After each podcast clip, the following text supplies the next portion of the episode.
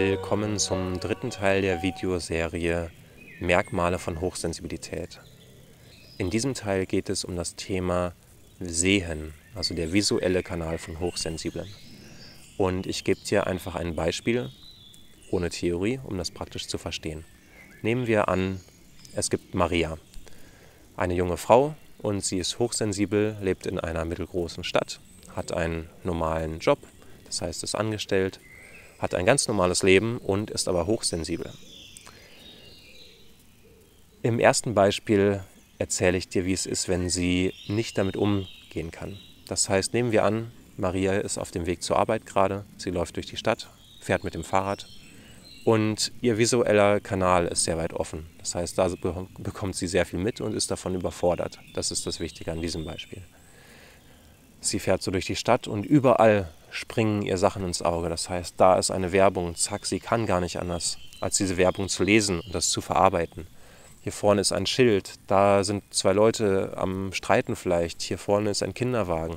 Alles prasselt auf sie ein, völlig ungefiltert so dass sie Schwierigkeiten hat, sich auf den Weg zu konzentrieren, weil alles, sobald irgendwo ein Impuls ist, zack, nimmt sie ihn wahr. Und das ist sehr anstrengend, denn sie kommt dann auf ihre Arbeitsstelle an und ist schon ziemlich erledigt und noch dabei, das alles zu verarbeiten. Also es ist, als ob die Bilder durchlaufen bei ihr, durch den Kopf und alles sich nochmal abspult, bis das wirklich alles raus ist. Und eigentlich bräuchte sie da eine Pause, vielleicht eine Viertelstunde, um einfach diese Bilder durchlaufen zu lassen, bis wieder alles leer ist. Hat sie aber leider nicht, sondern es geht direkt an die Arbeit. Deswegen ist sie schon relativ gestresst, schon quasi bevor sie angefangen hat. Und sie denkt sich, oh, das ist so anstrengend. Gibt es nicht irgendwie eine Möglichkeit, soll ich mir Scheuklappen anlegen wie ein Pferd? Oder was kann ich tun, damit das nicht mehr der Fall ist, damit ich nicht mehr so überfordert bin damit? Wenn du dich wiederfindest, alles gut, wie gesagt, es gibt einen Weg umzugehen mit Hochsensibilität, dass es nicht mehr belastend ist, sondern dass es eine Begabung ist. Und da komme ich jetzt drauf zu sprechen. Nehmen wir an, Maria hat gelernt, mit Hochsensibilität umzugehen. Sie hat gelernt, sich selbst anzunehmen, ihre Wahrnehmung zu steuern. Und ein gleicher Tag, sie fährt auf dem Fahrrad in die Stadt, sie fährt zu ihrer Arbeitsstelle. Und als sie ihr Fahrrad aus dem Gartentor schiebt, merkt sie, oh, stimmt, da war was. ich sollte mich fokussieren, sonst bin ich wieder reizüberflutet. Das heißt, es hat sich gar nicht komplett alles geändert und sie ist ein neuer Mensch geworden, sondern sie hat einfach nur gelernt, damit umzugehen und was sie tun kann, damit sie nicht überfordert ist. Das heißt, sie fährt los und merkt, okay, Reize fangen an, auf sie einzuprasseln, doch sie konzentriert sich einfach auf ihren Weg. Sie bleibt tief in der Atmung, entspannt sich in ihren Bauch hinein, ruht in ihrem Körper und lenkt bewusst ihre Aufmerksamkeit. Dabei hat sie dann die Möglichkeit, dadurch, dass Kapazitäten frei sind, nachzudenken über Themen, die sie gerade beschäftigen oder interessieren, oder sich zu erfreuen, einfach an der Bewegung, daran ihren Körper zu spüren, wie der Puls sich beschleunigt.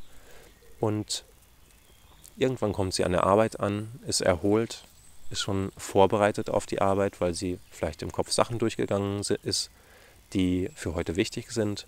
Sie stellt ihr Fahrrad an, geht nach oben, setzt sich an ihren Arbeitsplatz und kann entspannt anfangen zu arbeiten und freut sich, dass sie gelernt hat, ihre Wahrnehmung zu steuern.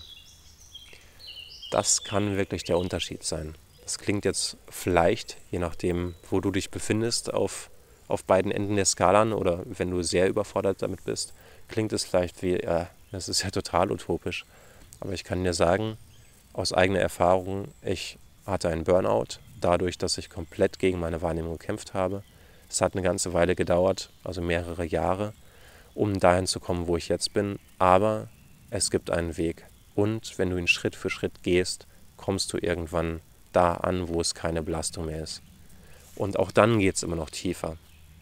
Dazu mehr im nächsten Video als ein Einschub. Das für heute.